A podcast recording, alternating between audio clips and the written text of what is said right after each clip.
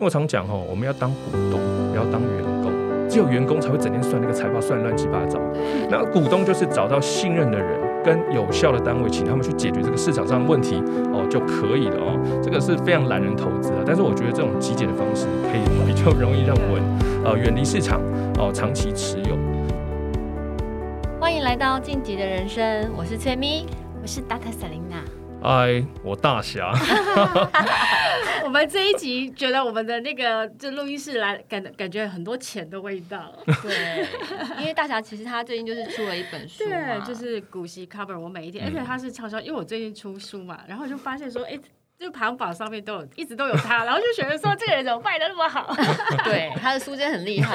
对，好，我们今天来到一个重量级的来宾，就是大侠武林，欢迎来到我们的晋级的人生，欢迎。哎呦，大家好。我比较好奇是第一个问题，就是、嗯、为什么会取名叫大侠武林？这是我比较好奇。我先猜，我先猜，我先猜，是不是有一部电影叫《大侠爱吃汉堡包》？对，不是，不是。啊不是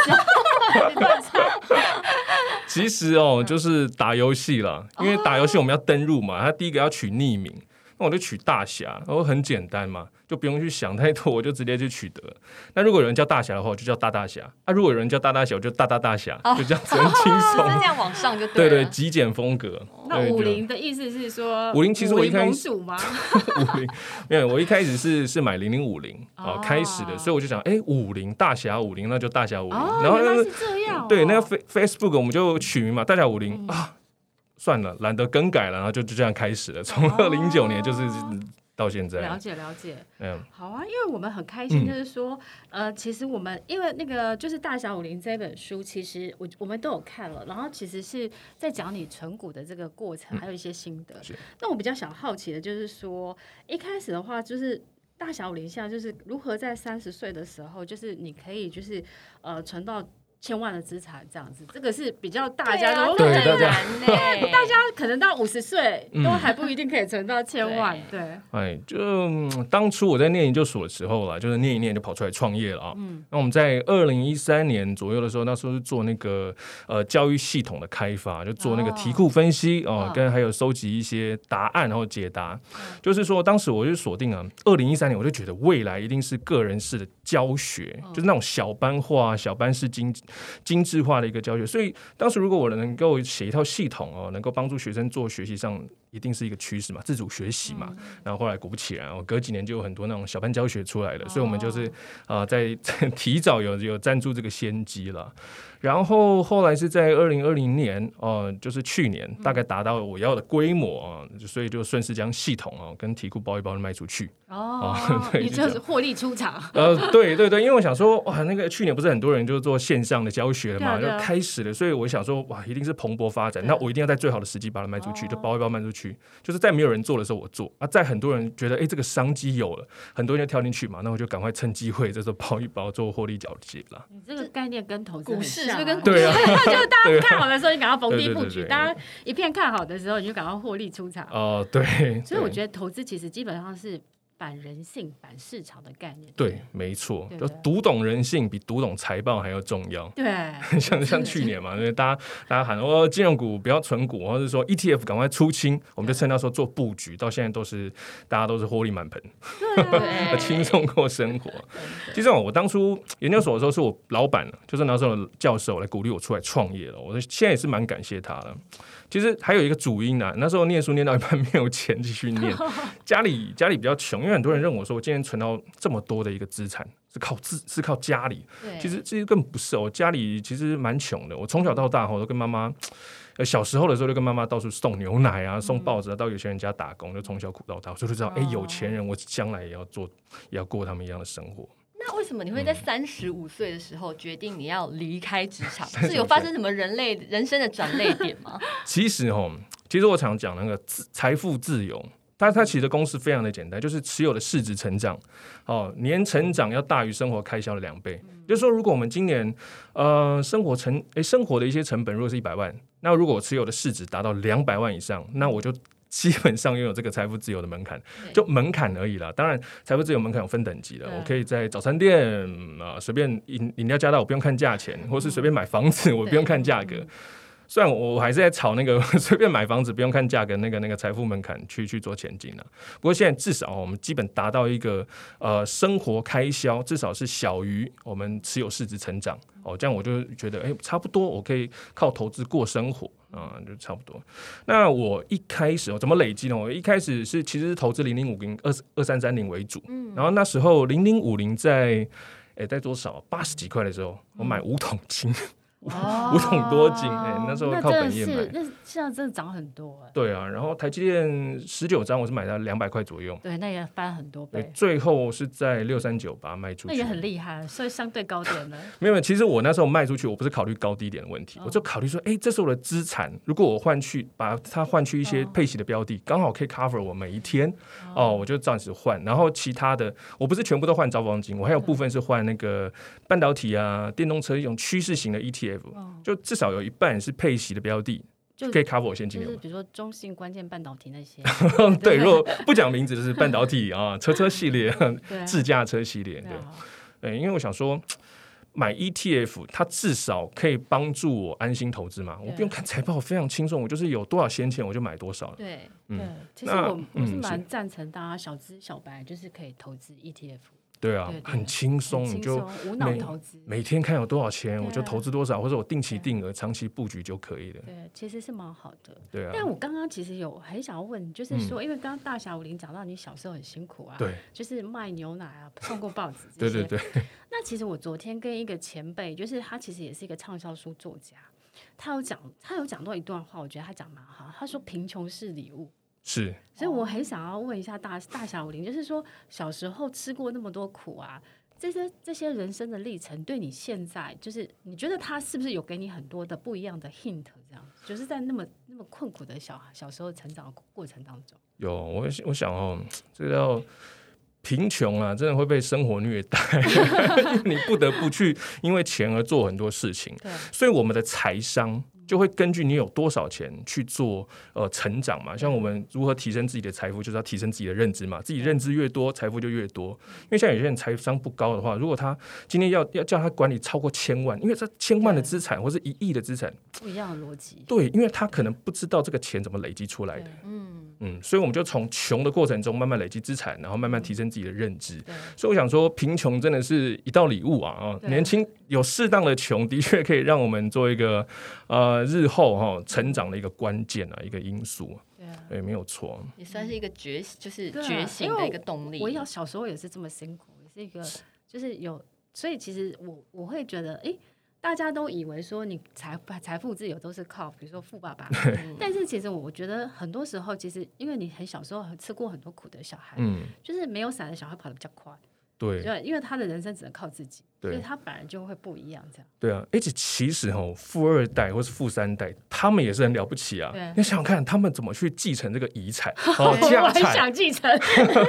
然后用他们的知识能够守成，不仅守成，还能扩展版图。所以其实不管有没有继承或是不继承，都是要下功夫的。对对，都是关键哦，觉得。那。大侠为什么就是你会出这一本书呢？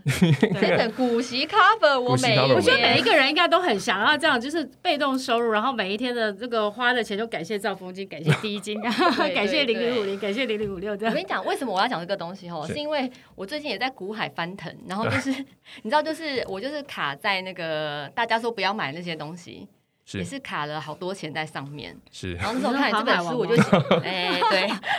然后我就心想说，哈，我怎么不早点看到之类的？然后我现在就是像，呃，我先生就会叫我说，要不要再投资其他的？我现在都很冷淡。我就心想说，有一天他回来之后，我就要把它变成是可以变成像股息这样子。是，就是一个被动的资产啊。对。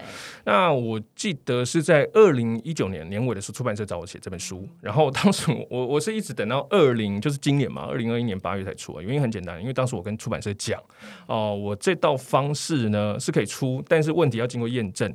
你起码让我等过一次的股灾嘛、熔断嘛、大回档，你才有说服力。后来证明这套方法的确有用哦，而且我敢说，按照这个长期投资方法，就是按照这套书中讲的一个内容啊，至今没有任何一个人亏到钱。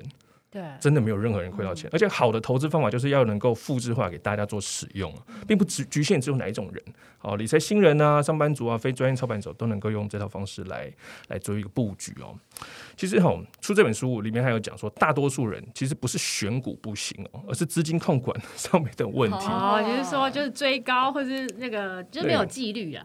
对，而且我们会呃，我们可以翻开那个我们的集保 e 存折嘛，从第一档股票开始看，哎，你就发现现在好多股票当初买的股票到现在都是涨的，对。那为什么在它涨之前我都卖掉？所以我不守股性，还有我使用的资金的效率。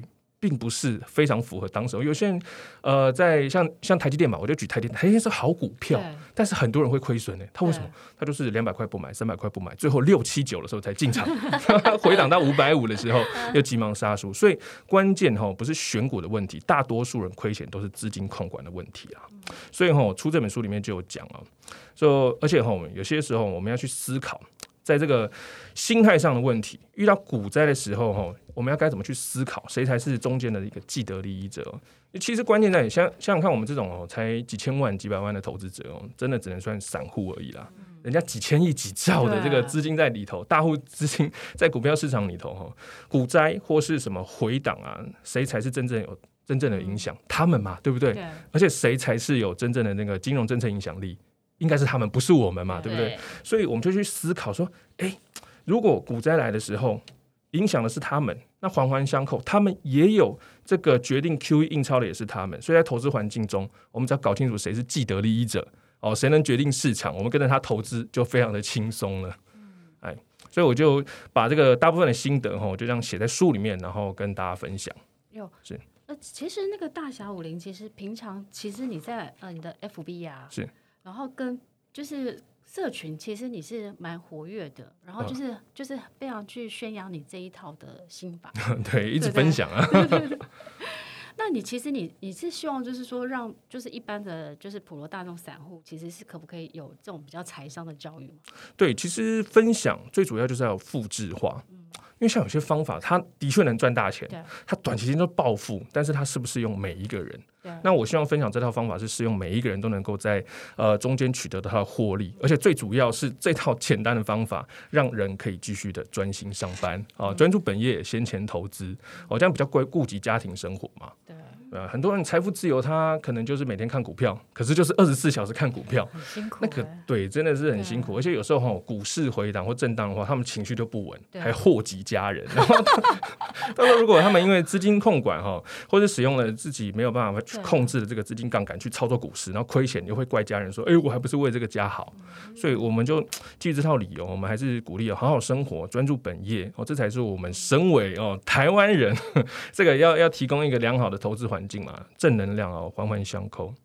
嗯，因为我觉得我看蛮多像是投资的书，我觉得大侠这点比较特别，是就是叫我们要专注本业这件事情。我看其他人好像都没有讲到这些，因为我心里也会觉得说，有一天我股票赚钱了，我也不想要做事。嗯我想要每天 睡醒就要在那边躺着，然后等钱进来之类的。是对，所以大家还是觉得专注本业这件事情是非常重要的。对，专注本业它有一个好处，嗯、就是遇到股灾的时候，你比较有底气。哎、欸，我有薪水哎，而且薪水我还在加薪中。你知道关键在哪里？股票那个股灾的时候嘛，或是回档恐慌的时候，它的股价是下降的。嗯，那那我们薪水是稳定，也就代表说，同样的薪水，它的实质购买力是增加的，它能够买进更多的股数，嗯、所以。专注本业，哦，闲钱投资一直都是长期投资哦获利的一个办法。是，哎、欸，那我想要再问一下那个大侠五零哦，就是说你以前也是会研究技术分析这些？哦，对对对对对。那你是什么样一个转折过程？就是觉觉得说，嗯、呃，那我就是比如说存股啊，或是就是按照你现在的这些呃股利可以股息股利可以 cover 这样子的一个逻辑。其实哈，我一开始是从零零五零这种短期价差开始，还没有到长期投资，短期价差。后来我就发现一件事，哎，我七十块买进，啊，八十块卖出，我是不是赚十块钱？好像我赚很开心，我把钱花光了。哦，然后你就发现，它如果后来涨到九十块，我用同样的钱买不回一样的张数哎，如果我要买回一样的张数，营业员还打电话给我说，哎、欸，你要补钱。我想说，哎、欸，我怎么有？我不是有赚钱吗？怎么还要被通知补钱？后来才发现吼，这个在退休前我们要专心的累积这个资本利得，长期的资本利得，千万不要因为有小利益我们就轻轻易的把它花出去。因为没想到，哎、欸，因为这些钱还可以继续成长嘛，而且我们生活，我们还有在工作，我们还有足够的现金流，真的不要急于一时把这些资产给卖出去嘛，所以后来我才发现这件事情，那我就专心的长期持有，跟随着大盘哦一起成长，我的资我的资产也会跟随着成长。是，所以大侠是布局多久？有目前现在这样规模啊？布局哦，我我觉得是十年啊，十年以上，因为中间包含了存钱呐，然后还有还有一直去观察这个市场，还有我的策略怎么样。像我之前讲嘛，那个我刚刚讲的那个价差哦，价差我就观察了一年。哦，一年发现哎没有办法用，然后我第二年、第三年才开始做长期持有，对啊，所以好的投资方法要把它测试出来，真的前面前置作业真的很多，你可能要花一年、两年、三年来去验证哪个方法比较适合自己哦，才能这样做。其实我我觉得投资啊，其实它其实是找到一个自己适合的，就是投资方法或投资工具。对，然后呢，就是。就是我我自己觉得啊，因为我也会就是教人家理财，那我就发现说，比如说很多的呃，就是投资人，其实他是盲目的。比如说现在航海很很红，他就冲进去买；嗯、然后钢铁很红，他就冲进去买；面板很红，就他就冲进去买。你刚刚讲了两个我都很有感，但是他可能对那个产业啊，或是刚刚跟你讲说对这个公司。或是对这个就是整个的股性，他其实是不了解的，所以他就很容易，比如说大家觉得航海的时候，他就赶快融资去买，对不对？对对。然后比如说我们很容易被媒体操控，被媒体操作，所以我我觉得就是说，怎么样，就是呃，大侠这边有没有什么样的建议，就是给一般的投资人，就是不要盲目的跟随媒体或跟随这种大众的氛围。我觉得很难，大侠可以分享一下吗？这个非常非常的轻松啊，就是你看到新闻在炒这个。就是高点、哦、这个个股啊、哦，新闻在说这档呃股性呃，它可能是比较不好的时候，你就要去看真正持有它的大股东是谁，嗯、那些长期有没有在长期持有它，像 ETF 啊，呃，像一些劳退寿险的，有没有真的长期持有这张股票，并且持续的加码？如果有的话，我们可以安心。那如果没有的话，里面通常都是呃当中客啊，那个短期价差冲来冲去的，那我们就要担心一件啊，要担心呢，因为这可能价格可能突然瞬间有，也会突然瞬间没有。而且其实吼，有时候人就很奇怪，就是航海王系列嘛，大多数人都是一开始有赚。然后后来发现，哎，这套方法可行哦。他们提供了这个本益比啊，EPS 怎么算股价都行。你完全相信这套股价走势跟公式之后，你就会在后面放大量进去。啊，就发现放所有资金进去的时候，居然它还继续涨。对，这时候怎么办？跟银行借钱。哦，哇！当大家的把所有的能力啊，所有的房子都抵押进去，这时候高点就来临了。所以我们要思考哦，这个布局者到底是谁？然后这档股票真正买家是谁？我们要思考这个东西。这个东西比财报还重要。好像去年金融股呃利空嘛，对不对？像大家说啊，金融股会怎么样怎么样？我们就观察，哎。政府这些大股东还继续买，还继续持有，我们就要想清楚，为什么他们要继续买？那为什么新闻爆出来的 议题却不如我们所想？我们要思考这个环节。所以哈，读懂这个大股东是谁，或是谁长期持有、长期一直在买它，这点比财报还重要。我觉得其实这点会蛮容易，嗯、就是对于我们这种新手来说，因为财报我也真的看不太懂，对，还有那些线性什么数字，其实我看不太懂。可是如果你说跟着大股东，就很像跟着这个，有点像是牌桌上面这个人就是一直赢钱了，然后我是不是跟着他？就会容易赚钱，是这个意思。呃，买庄家，我们买庄家，不管你赢钱输钱，我们都能够赚钱。对啊，而且本业内有一句话叫做什么？EPS 好估，本益比难估啊。本益比都是大户给他，今天想让你拉到那个价格，他就会到那个价格，而且他会让你用一些比较投机的方式，你就会觉得，哎，这个价格真的会到。哦，到的话你就资金全部都进去，然后发现就是被他骗了。嗯，因为像我们有看嘛，一些法人机构，因为网络上有一些有些方法我们可以看。哦，奇怪，他每天都在说航海本一比多少多少。对对对对。可是你怎么一直在卖？我们观察到这件事情就知道了。哦，看他的实际作为，比看他出的报告还重要。对，其实我自己觉得，因为我做投资蛮久的，那因为我姐姐也是法人，那我就发现说，其实外资有两种。一种是他在喊进，比如说投资报告的时候，他是真的是真的。嗯。但另外一种就是他喊的时候，他就是出货到货，所以就这边跟着你要去看一下，就是说，呃，他他讲的这个就是观其言，然后看看他的行为这样子。但是我还是觉得，就是说，因为一般的散户，其实我觉得这是因为资讯不对称，然后再来是因为大家生活忙碌、工作忙碌，所以我还是觉觉得说，就是比如说存股啊，或懒人投资，或是存好股这种概念，其实是比较适合一般散户的这样子。对，长期投资真的是 ETF 会很轻松，轻松。像很多人也会密我说：“哎，大侠，他那个星光金可不可以买啊？”像今天早上有问我润泰新可不可以买，已经高点没有？那我就变成那个 神了，你知道吗？对，有什么新闻？我发现很多，我自己也会啊，就很多网友很爱问说。这个可以买，那个可以买，这样子。然后我就常常会觉得说，其实我自己觉得，你你人生最重要的是自己学会判断，买进跟买买买卖的买点这样子。对，对，我就会，他就问我标的嘛，然后我就会打开哦，有哪些 ETF 持有它？对啊。然后我再跟他分析这个 ETF 是谁，然后你这个个股长期的绩效怎么样？我问他说，那你长期投资你会想持有谁？哦，让他自己去思考，我不给建议，我只拉开绩效让他选。你要选，真是太心地太善良，他人很好，你要帮分析，你要帮网友分析。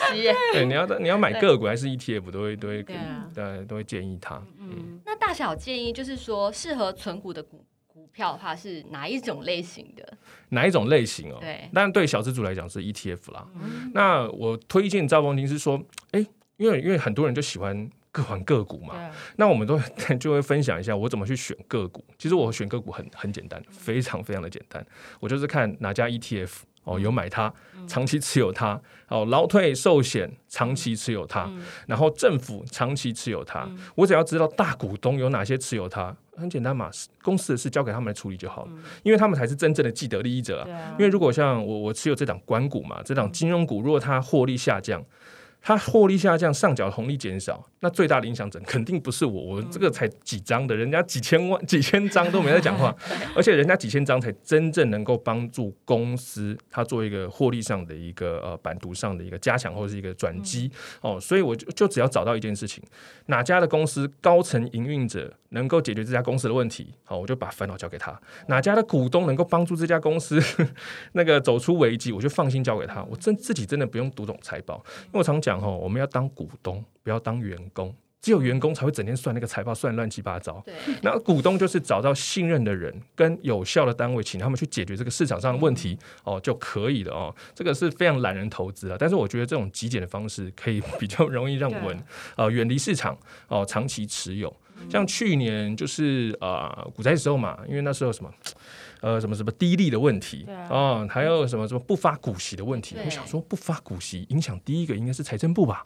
那我看财政部还没有持有，还持有，那就简单啊，二十八块、二十六块，我们就轻松买。它、嗯、现在涨到三十三块了嘛？对啊，对一张也是赚五千以上啊，那那对啊，六百张就三百多万啊。那他配股息又给我九十几万，而且我要知道哦，金控真的不是省油的灯啊。讲到钞票，他们真的是最会最会赚钱，就是他们，他们还可以利用低利的环境去去发。发债嘛，去借更多的钱来去还呃短期，他们可以借十年期，然后来去还短期比较高利的钱。所以这种这种低利高利的问题哦，交给金融公司去处理就好了。毕竟人家从哦百年嘛，就几千年的一个 一个产业 都在赚钱，都在赚钱。对，我们真的是不用去担心，我们比较担心他会去吸我们的钱呢。我们要去担心他的公司的问题。是那股价有建议多少钱吗？股价没有建议，我没有建议哦。对，因为好，我们常会看到一件事，常有人问我说，哎。呃，昨天啊，又有人密我，哎，大侠，我我看到什么什么财经节目，啊，电视上说什么高点要到了，他的零零五零要不要出场？不是说什么技术线型高档要出场啊？K D K D 对，对我我觉得分享分享给大家听。啊，如果他是退休后哦，K D 二十八十的确能为他带来现金流，哦，像乐活大叔，我非常的崇拜他，他的 K D 二十八十的确能让他带来现金流。其实我觉得就是他也是一个。呃，门派就是他的那个，但是我觉得就是还是要找到自己适合的方法。对，因为他退休了嘛，所以用这种方法获得现金流没问题。但是如果没有退休的话，你就长期持有就好。我就我就会拉现金股来看哦，K D 二十，我就说 K D 二十，你说是要买进低档，好，K D 八十要卖出，好，OK，我拉给你看哦。以前呢，在二零一零年哦左右的时候，哎、嗯，我忘记是多少了，反正就是 好几年前了。K D 八十的零零五零在五十几块，对哦，你说这是要卖出，好。那今天呢，K D 零对它的 低档是在一百多，那所以是怎么回事呢？你说的高低档，经过长时间，真的只是一场过眼云烟啊。对我就这样跟他分享，所以你还没有要用到这笔钱之前呢，尽量的长期持有哦，除非哦，你今天的股票市值已经累积到你要买房了嘛，你再直接资产换资产，而且吼、哦。为什么要资产直接换资产？你就不会考虑到零零五零，我可能可能有些人他在一百块的时候卖掉，他就想说等他低档才回来，没想到涨到一百三了，可能买不回来，就不会就直接资产换资产，就不会有什么高点的问题，你就不会心慌，因为你已经把这个股票市值换成房产市值。对，哦，这样子来讲，我们资产市值随时都可以，因为房价也会涨嘛，然后长期看多头啦，那台湾的股票市场也会涨嘛，所以我们就不用去担心这个高点在哪里。了解。那大侠武林，我想要问一下哈，就是你现在呀、啊，因为你现在已经算是财务，就是初阶段的财务，初初阶段 是这样吗？呃，搭捷运不用看价钱，还要早餐店，还要早餐店，早餐店。不是我的意思说，那你怎么去 arrange 你现在的生活？因为你已经不用就是为五斗米折腰了嘛，对不对？所以你现在的就是是这样子的生活。因为大侠感觉超忙哎、欸，你有经营 FB、IG、Podcast、YouTube、部落格。呃，对。对，变相跟我一样哦，因为我也是总经营这么多东西的人。你要怎么样分配你的时间？啊、我很想，我都很想要知道成功人士是怎么样分配他们的时间管理。对，哦，呃，这个嘛，呃，就是早上起床，早上起，这么细看的交代就对了。早上起床九点起床，八点半我是固定八点半起床的。八点半起床泡咖啡，然后浇花，然后不要看股票，然后去运动。然后下午一点半等到收盘的时候，我大概就看今天有有怎么样的问题，我大概收集一下啊，然后收集一下就慢慢的回复哦，就这样。然后有什么事就做什么事。其实现在真的没有什么 什么生活太太细碎，像什么细细碎的任务要让我去解决了。我每天只要固定的时间睡觉啊，固定时间浇花，固定时间起床哦，就非常的轻松。那最主要就是呃，开盘的时候不要看盘。会手痒吗？真的不会。我我我这边讲一档标的哈，就是那个嗯富邦哦未来车，我们去看它的近一个月来它的一个绩效大概是七趴。对，好七趴。如果你想买，好像是赚七趴嘛，对不对？但是如果我是用定期定额的话，我居然是十趴哎。对，有没有发现你那种看盘哦，真的还不如就交给定期定额吧。搞不好这种定期定额长期的这个买进哦，会比它本身就是每天看盘的获利还高。你就远离市场嘛。因为我们真的要学会一套方式，就是你今天不用看盘，它也能够继续帮你赚钱。如果你每天都要看盘，哇，那你要看到什么时候？而且又看不太懂，而且 而且还会乱看，看错。而且我们有时候就是，我们其实叫我我积我这一辈子哈，累积到目前的资产，我是把自己称作为叫做资产的管理者。嗯因为我这个资产还要流传到后代的哦，所以我必须要教会他们，就是怎么样哦，轻松的投资，不用整天看现金数，我们也可以长期持有，并且市值增加，这才是比较重要的重点呐、嗯。对，但是我你刚刚讲的定期定额，我就蛮有感的。其实我我在我的那个 ETF 书当中有写，就是有一种懒人投资，就是比如说你刚刚讲的，比如说买三个季配息，然后这三个可能是房产的 ETF 啊，然后或是呃就是半导体的 ETF，然后或是另外一个是可能呃 ESG，就是就是这种的 ETF，然后他选三个季配息，他是就变成月配息，哎对，然后可定时定额可能三千五千，对不对？对对对，然后领到。每个月领到配息的那一个那一天不要花掉，然后再去再去买零股，对，然后时间再复利下来，我发现这样二十年下来，其实那个资产是涨一倍的。对啊，就是你你可能比如说本来你这样可能我你这样算一年十万嘛，二十年大概两百多万，嗯，但是我时间再复利再算下去，它会变四五百万。对，而且二十年真的是太谦虚了，有可能十年、十三年就一倍了，真的。对啊，所以我们要想到办法哦，尽量的远离市场啦，定期定额、长期投资。而且我比较，像很多人问我说，那个像最近不是有什么半导体都出了吗？然后 ETF 什么什么主题性，像自驾车系列有三档嘛，哎，要买哪一档嘛？很多分析我都懒得分析，都买都买，就是三千块哦，那我就分每一档一千、一千、一千，然后呢，我就买。然后等到这个扣打买完，我就看哪个绩效，比较好，对，绩效比较好我就留啊，绩效比较不好我就做调整。哦，因为很多是蛮好的啊。对啊，因为很多人从那个这些的 ETF 上市，它到十四块的时候就在分析，分析不敢买，然后现在涨到快十七块了，哦、才说我要不要进场，所以分析那么久真的没有用啊。就还是一样，资金控管哦，分批进场，我们用长时间的分散策略，能够获得长期的报酬，这比较重点嘛。对，因为分散策略就是分散时间跟分散价位，也是一种好的分散策略。对，是。但是我觉得大部分的人啊，其实他其实在投资上面他犯的错误啊，真的就是追高杀低，是，就是。当大涨的时候，他就觉得他也赶快买，会很手、啊。就比如说特斯拉前一阵子就是看一 一片看空的时候，大家就很慌。然后最近特斯拉创新高的时候，大家又觉得啊，我可以买特斯拉，买特斯拉。就人都会犯一种这种的习性，这样子对。对，之前特斯拉在反正就是电动车系列嘛，然后它什么什么股价一直下跌，大家都笑到啊，二手车，二手车，你怎么买电动车变买二手车？所以我们就趁这时候要买嘛，因为 我们知道这个是一个长期的趋势，它趋势就摆在眼前。那你就好，你就要想啊，因为我们的薪水，如果它先大涨的话，我们薪水其实买的张数会比较少呢。嗯、我们当然要趁它的一个下跌区间，用薪水买多股数，好之后它长期持有的的一个获利报酬会比较多。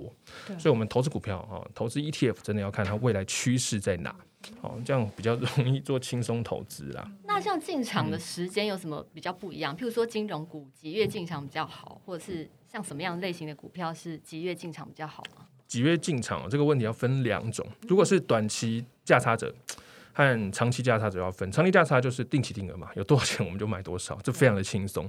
但如果有些投资者他比较追求这个时间效率的话，我就推荐几道时间哦，可以让我们判断怎么进场呢，会比较好。像我们知道金融股，它的一个股价非常好估，尤其像是兆丰金哦这张股票，因为它就是纯配息嘛，它配息的股票我们用三种方式估就可以了，EPS。还有盈余分配率，还有除息前的现价殖利率，这三个方式来估。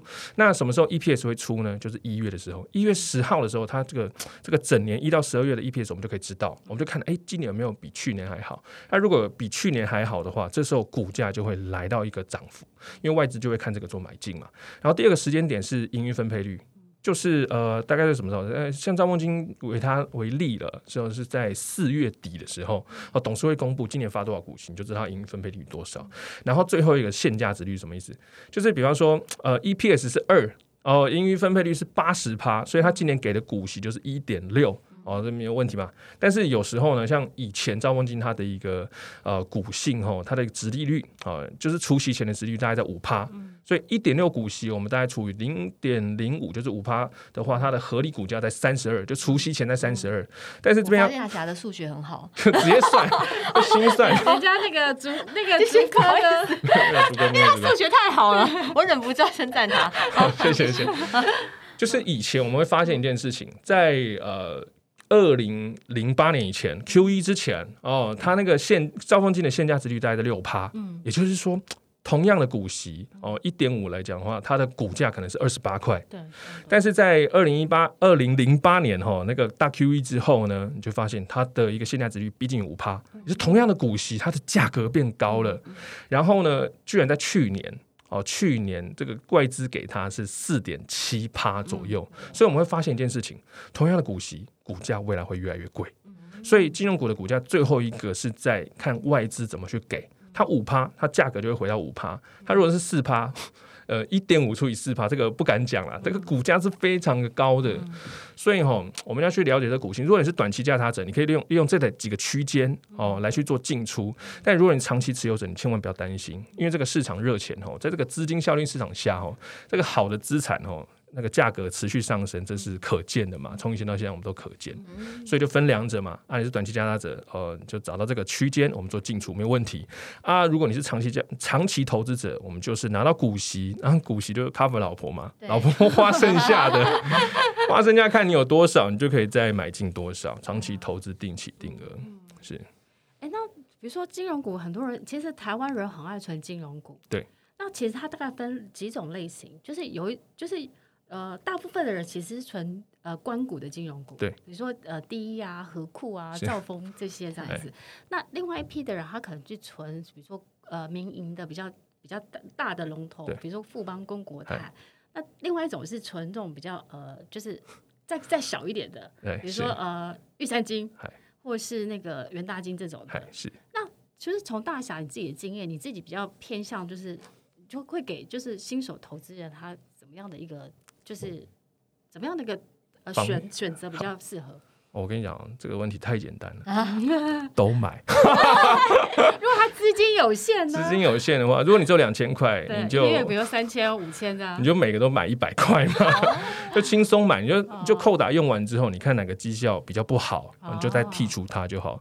当然，如果你是还在上班的话，我当然是非常建议啦，我们就是专心投资这个大盘 ETF 比较轻松啦。嗯、那因为像 金融金融嘛，我们这有寿险类的啊啊，关股哈。跟跟什么什么银行为主体，跟证券为主体，它其实财报哦，这个说真的，他们 在里面这个财报其实非常难估的，因为他们有些像合库金啊，像兆丰金，他们认列一档股票，那档股票的股价上下，兆丰金它可能会在某个期间认列，然后造成它的营收。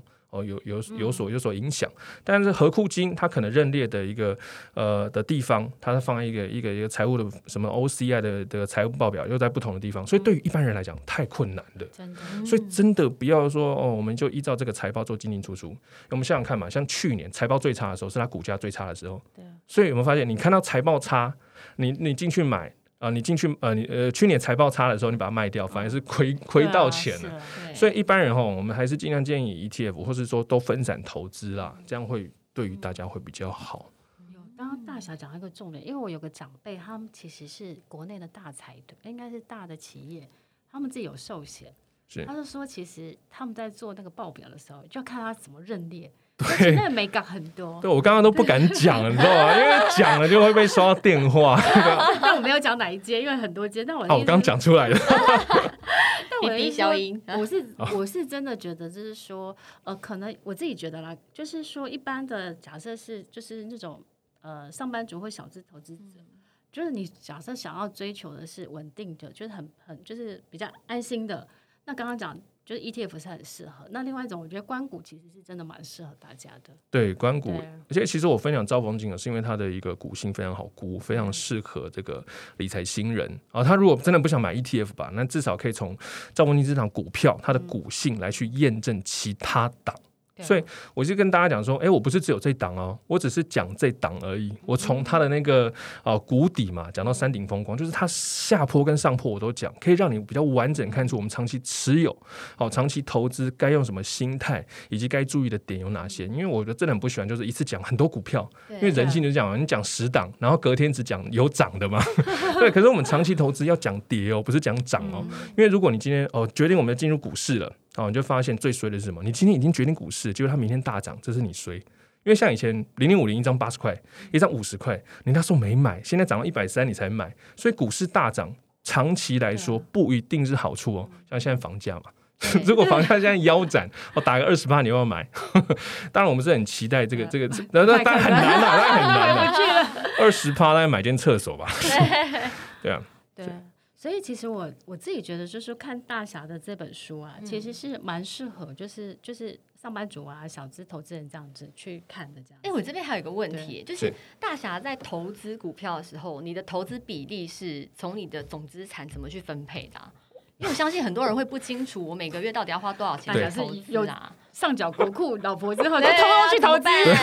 对，我这个方式哦，就是呃，很多人在问，那我刚刚讲说没关系啊，你就专注本业，努力加薪，有多少闲钱我们就买多少。哦，你这个月闲钱只有五百块，就买五百块啊，真的不用为了这个这个投资市场而挤压自己生活品质，因为很多人会去挤压自己生活品质，然后去买投机股。对 到时候你亏的钱还不如自己花掉，啊、所以我们一定要先从小额去累积自己正确的一个财商，等到自己资金比较大的时候，我们才能够做正确的投资。那资金比较大就是闲钱变多，为什么闲钱变多？因为你升官加薪了，闲钱就变多。嗯、所以我们还是吼要尽量的去看自己一个月。你爽爽花，开心花多少钱？我们有余力怎么办？如果他的月光族或月底吃土族怎么办？老老板很喜欢这种这种员工，因为他下个月可能会更更开心加班 啊！我也我也对老板予取予求啊。所以哦，专注本业，努力加薪，这是第一个关卡啦。嗯、所以有多少的闲钱，我们再去做多少投资嘛。因为很多人说啊，买一张股票就是他全部的资产了。那股市一下跌，他当然会，啊、他买一张兆丰金就是他存一年的钱。对，那当然就是稍微跌了一两块，他当然会担心了。嗯、对啊，所以比例来讲的话，没有并没有特殊的一个比例，没有什么六十趴、四十趴，都看自己哦。嗯这个部分我想要问一下哈，其实你会发发现存股的时候，存股的有一个热潮，是比如说上半年的时候，就是航海啊、什么钢铁什么都很好的时候，没有人要谈存股，哎对，啊下半年的时候股市很惨的时候，大家突然觉得啊、哦，就是厌恶了上下波动，然后还是存股比较好。你自己有没有观察到这个现象？有啦，算是有啦，但是啊就这样啊，这是很正常的事啊，因为存股，而且其实很多人讲说存股哦都是不能卖，对不对？对，很多人讲存股都不能卖哦。嗯、我就想说，我这边要讲一个观念。我们小时候像男生嘛，我们想买球鞋，我们想买那个球鞋，我们第一件事情会做什么？存钱，对不对？然后你钱存到，你就会拿去买球鞋嘛。所以谁说存股不能卖？你存到一个市值哦，你还是可以把这个市值拿去换成你想要的车、想要的房或者想要的生活。像存股，像我们就是想换一些标的现金流标的嘛，来去 cover 我们每一天。